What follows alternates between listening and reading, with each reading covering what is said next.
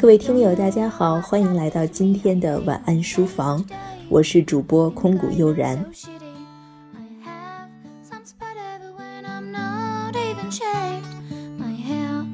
今天我将要和您推荐的书是伍迪·艾伦谈话录，它的作者是 Eric Lax，艾里克·拉克斯，也是一位现居加州洛杉矶的撰稿人。I am gonna cry cause you are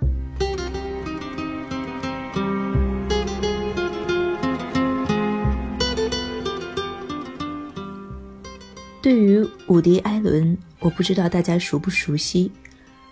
于我个人而言，最开始接触到他的电影是那部很有名的《午夜巴黎》。当我看完了那部片子，我就觉得这个导演真的是一个特别有创造力的、热爱电影的人。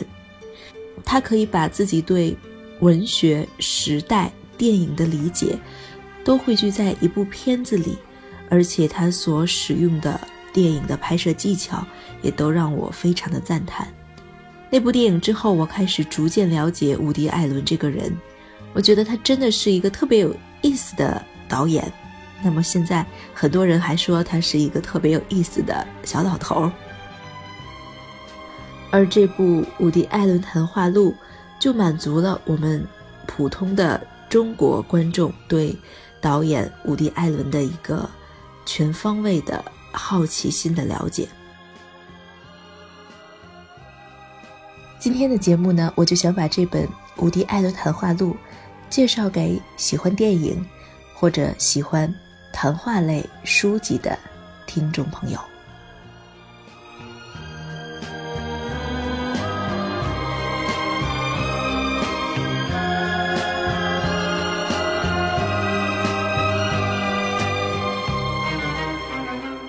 对于伍迪·艾伦，很多人说他是整个电影界最唠叨的老头，也有很多人说他是全世界最有趣的人之一。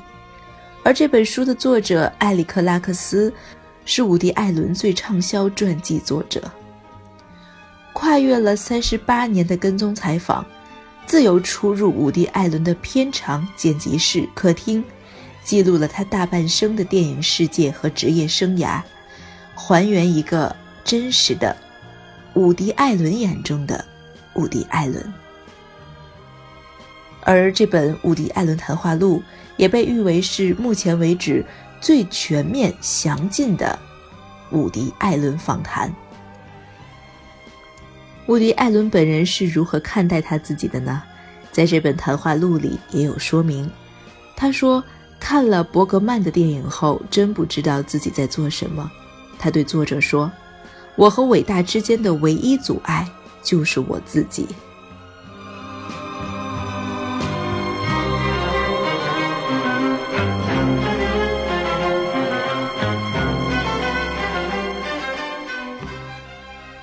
从1971年开始的38年里，埃里克·拉克斯去了伍迪·艾伦的片场、剪辑室、招待同行的客厅。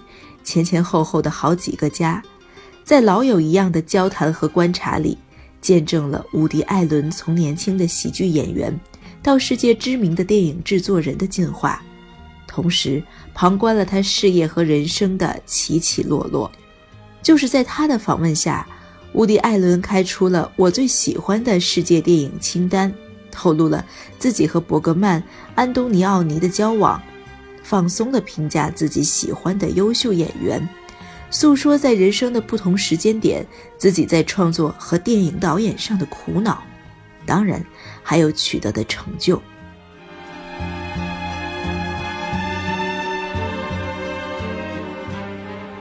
埃里克拉克斯在书中将不同时间段的对谈分为构思、写作、选角、拍摄、导演、剪辑、配乐、生涯多个部分。从不同侧面记录伍迪·艾伦的电影艺术，也是在向读者说明，这个不讲笑话也能惹人发笑的人，怎样一步步的将自己的想法变成真实的电影。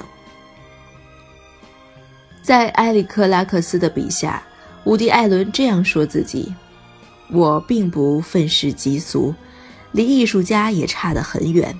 我是个幸运的劳动者。可以说，这么多年以来，伍迪·艾伦一直都是在美国媒体中最津津乐道的人，而关于他的影片，也是在美国媒体中最津津乐道的事儿。伍迪·艾伦谈话录长达三十八年的对话中，记录了这位电影大师关于电影拍摄、剧本写作、私人生活的坦率自白。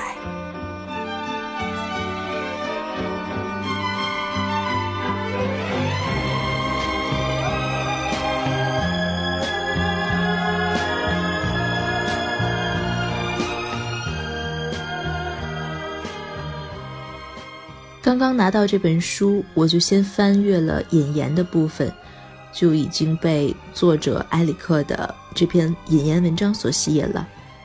他有这样一段话，我想分享给你们来听。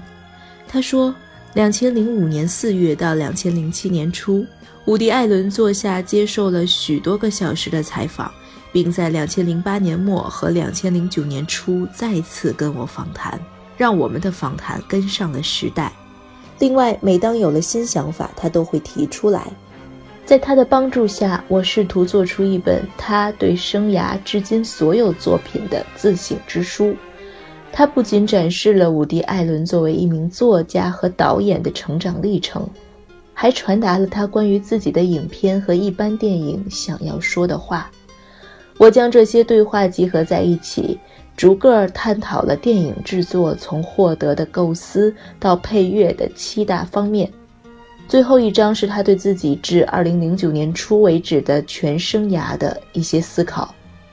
关于电影制作的七大章，都从二十世纪七十年代初期开始，结束于两千零六年或两千零七年。随便按什么顺序阅读都行，取决于你对哪一章节感兴趣。比如是选角还是剪辑，但请务必倾听，因为他们无疑是伍迪·艾伦本人的声音。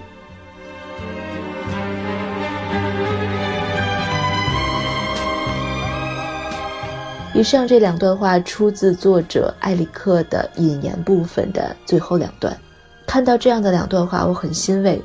首先，作为一个访谈录的作者，他能够尊重。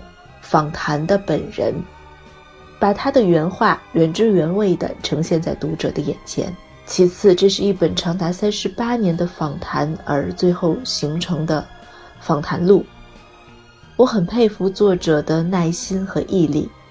他也在最后两段说出来了，他感谢的是伍迪·艾伦导演本人，因为只有访谈者可以给这么多的时间于一个。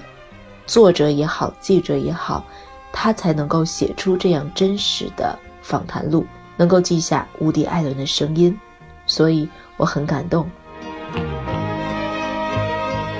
下面我还想再分享两段关于伍迪·艾伦和埃里克的对话的章节，比如在第一章构思中有这样的一段对话：埃里克问，当你有了一个电影的创意时。你是先写一个提纲还是先做笔记？伍迪·艾伦回答说：“我先写提纲，但只写一张纸，这可真费劲儿。你都不会相信，由于我情况的特殊性，我在给自己写东西时会碰到什么困难。因为我不是一个演员，我不会写个故事让我自己在其中扮演一个，比方说一个南方警长，我总得在自己的限度内扮演角色。”也只有在扮演某些人物时才真实可信，比如我这么大年纪的一个城里的一脸学究气的傻瓜。我要是演一个健身教练或者海军英雄，就不会有人相信。而且人们总是期待我不停地说些有意思的话，他们花钱看的就是这个。我努力不去预测大众的态度。避免倾向于那些简单随意的大众娱乐的东西。我试图放纵我自己的电影趣味去决定接下来拍什么，而我的全部本能告诉我要拿出一个真实的故事。因为如果我的下一部电影又是关于假设说我让一个机器人去竞选美国总统，因为他会是一个诚实的候选人，并将成为完美的总统。我极尽讽刺之能事，给他一个老婆，让他和宗教领袖谈话，人们会有距离的，意味深长的报以一笑。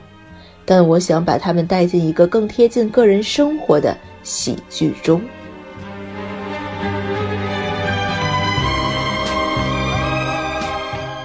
伍迪·艾伦这段回答，就真实的透露了他对于电影拍摄的态度。他觉得要真实，要贴近大众，同时他也很清晰地认识到了大众的心理。或许他知道，关于一些娱乐性的东西更能够获得好的票房，但是他有他自己的坚持，这也是伍迪·艾伦一直不过时的一个重要的原因。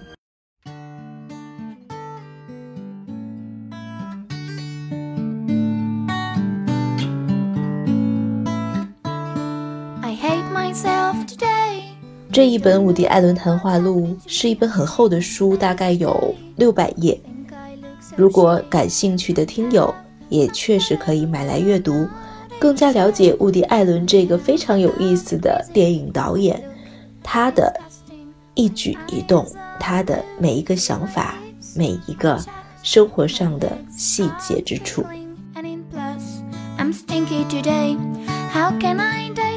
好了。以上就是今天的节目，很高兴又可以和大家在晚安书房里见面。我是主播空谷悠然，让我们下期节目再见。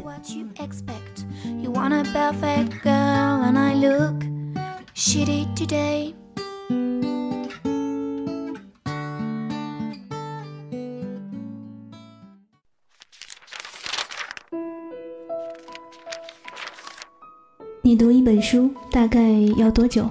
我读一本书大概需要一个星期吧。嗯，差不多三四天吧。他小的时候读书快，一晚上就能读完一本书。哎，我呀，真的是还真挺久没有看书了。平时工作真的太忙，应酬太多，晚上回家也没有什么时间去看书。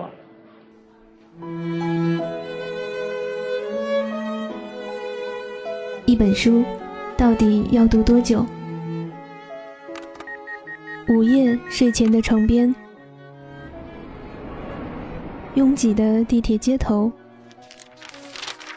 翻开一本书。每周日晚就在喜马拉雅晚安书房，和你一起睡前听完一本书，享受一段悠然的小时光。本节目由喜马拉雅网与静听有声工作室。联合制作播出，静听观点，不止文艺。